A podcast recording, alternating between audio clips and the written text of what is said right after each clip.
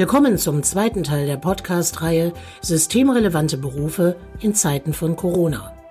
Mein Name ist Andrea Protscher und ich begleite Sie in den folgenden Minuten durch die Berufsgeschichte des Lkw-Fahrers.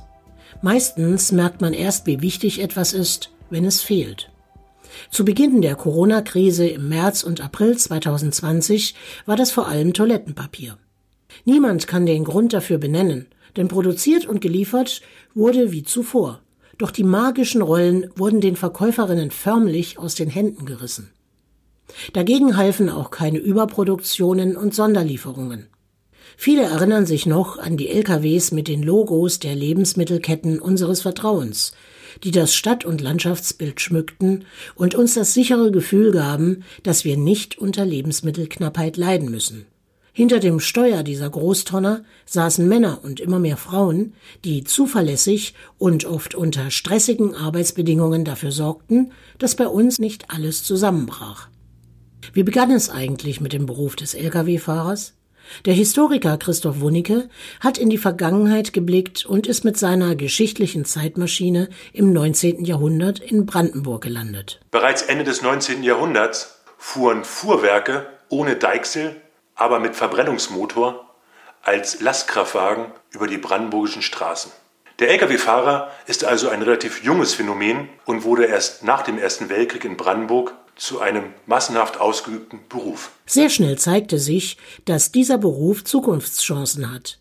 Denn es wurden ja nicht nur Güter transportiert, sondern auch gewaltige Müll- und Schuttberge weggeschafft. Während des Wiederaufbaus Brandenburgs nach dem Zweiten Weltkrieg finden wir in brandenburgischen Tageszeitungen massenhaft Stellenanzeigen, in denen Lkw-Fahrer unter anderem für den Aufbau des Betriebes Schwarze Pumpe im Süden Brandenburgs gesucht werden.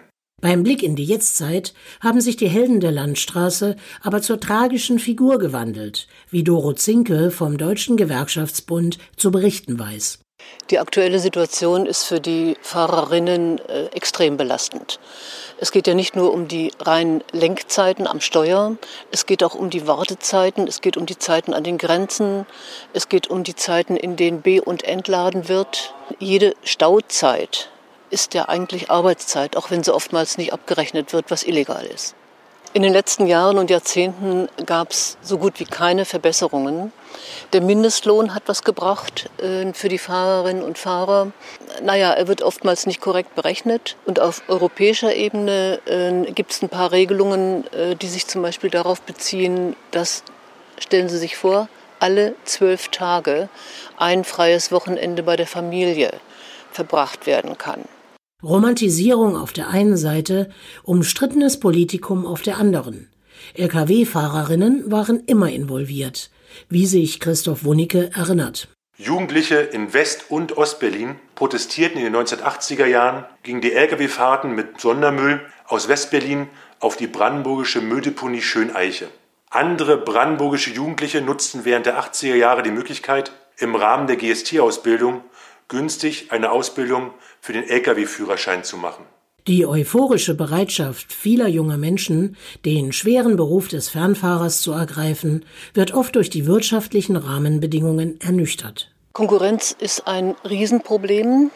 Die Spediteure und vor allem die Frachtführer lassen sich auf ein ungeregeltes Konkurrenzsystem untereinander ein. Die machen sich Dumpingangebote, was dazu führt, dass noch nicht mal die Selbstkosten der Unternehmen bezahlt werden können, geschweige denn auskömmliche Löhne für die Fahrerinnen.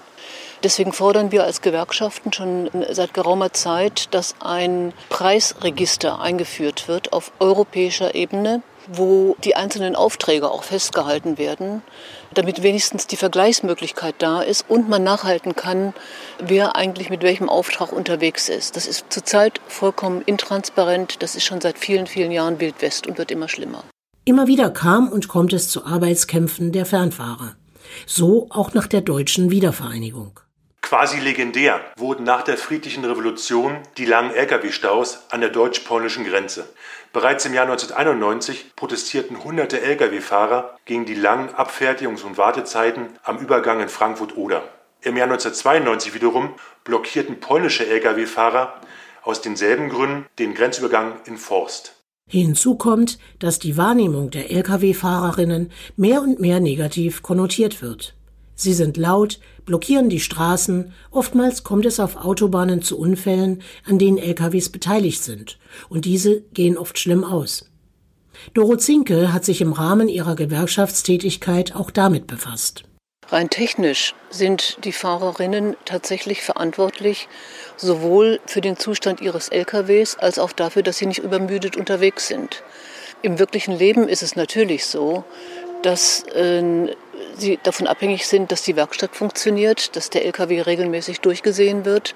Sie sind zum Teil irrsinnigen Routenplanungen unterworfen, die überhaupt nicht Rechnung tragen, dass es auch mal irgendwo einen Stau gibt. Also von daher ist das schon ein Riesenproblem und es gibt einen großen Widerspruch zwischen der Selbstwahrnehmung von vielen Fahrerinnen als freie Geschöpfe der Landstraße und dieser Objektzuschreibung, dass sie darauf angewiesen sind, dass die Werkstätten funktionieren, dass die Kalkulation für ihre Touren vernünftig gemacht worden ist. Das war auch schon in den 90er Jahren ein Problem, doch geändert hat sich daran wenig, wie Christoph Wunicke bemerkt. Später rückten die Arbeitsbedingungen der Lkw-Fahrer ins Licht der Öffentlichkeit. Einerseits die Scheinselbstständigkeit, andererseits führte regelmäßig hoher Termindruck zur Überschreitung der zugelassenen Lenkzeiten. Was bleibt unterm Strich von der Romantik der Landstraße bzw. Autobahn? Hat sich durch die Corona-Pandemie etwas verändert für diese Berufsgruppe? Noch einmal Doro Zinke. Zwar hat mit Corona die breite Öffentlichkeit besser erkannt, dass Dienstleistungen in der Gesellschaft systemrelevant sind. Zum Beispiel in der Krankenpflege, im Einzelhandel, im Gütertransport, Personentransport natürlich auch. Aber mit dem Klatschen ist es eben nicht getan. Es wird sich später zeigen, wenn in diesen Berufen mal wirklich Auseinandersetzungen geführt werden, zum Beispiel auch mal Arbeitskämpfe, dann wird sich zeigen, ob die Bevölkerung wirklich hinter diesen Beschäftigten steht oder ob das Ganze nur eine Luftnummer war, ein kleines Schleifchen, während der Zeit, als man die Menschen unmittelbar und ganz, ganz sichtbar gebraucht hat. Sie werden vermutlich bemerkt haben, dass wir mit keinem Lkw-Fahrer oder Fahrerin gesprochen haben. Das hat einen Grund. Wir konnten niemanden finden, der oder die bereitwillig Auskunft über die Situation und die Arbeitsbedingungen geben wollte. Zu groß war die Angst, dass sich dies auf die Auftragslage auswirken könnte. Und das sagt ja eigentlich auch schon sehr viel aus. Ich hoffe, wir haben Ihnen dennoch gute Informationen liefern können und ich freue mich, wenn Sie wieder dabei sind bei Teil 3 der systemrelevanten Berufe in Corona-Zeiten. Dann betrachten wir den Beruf der Verkäuferinnen des Verkäufers.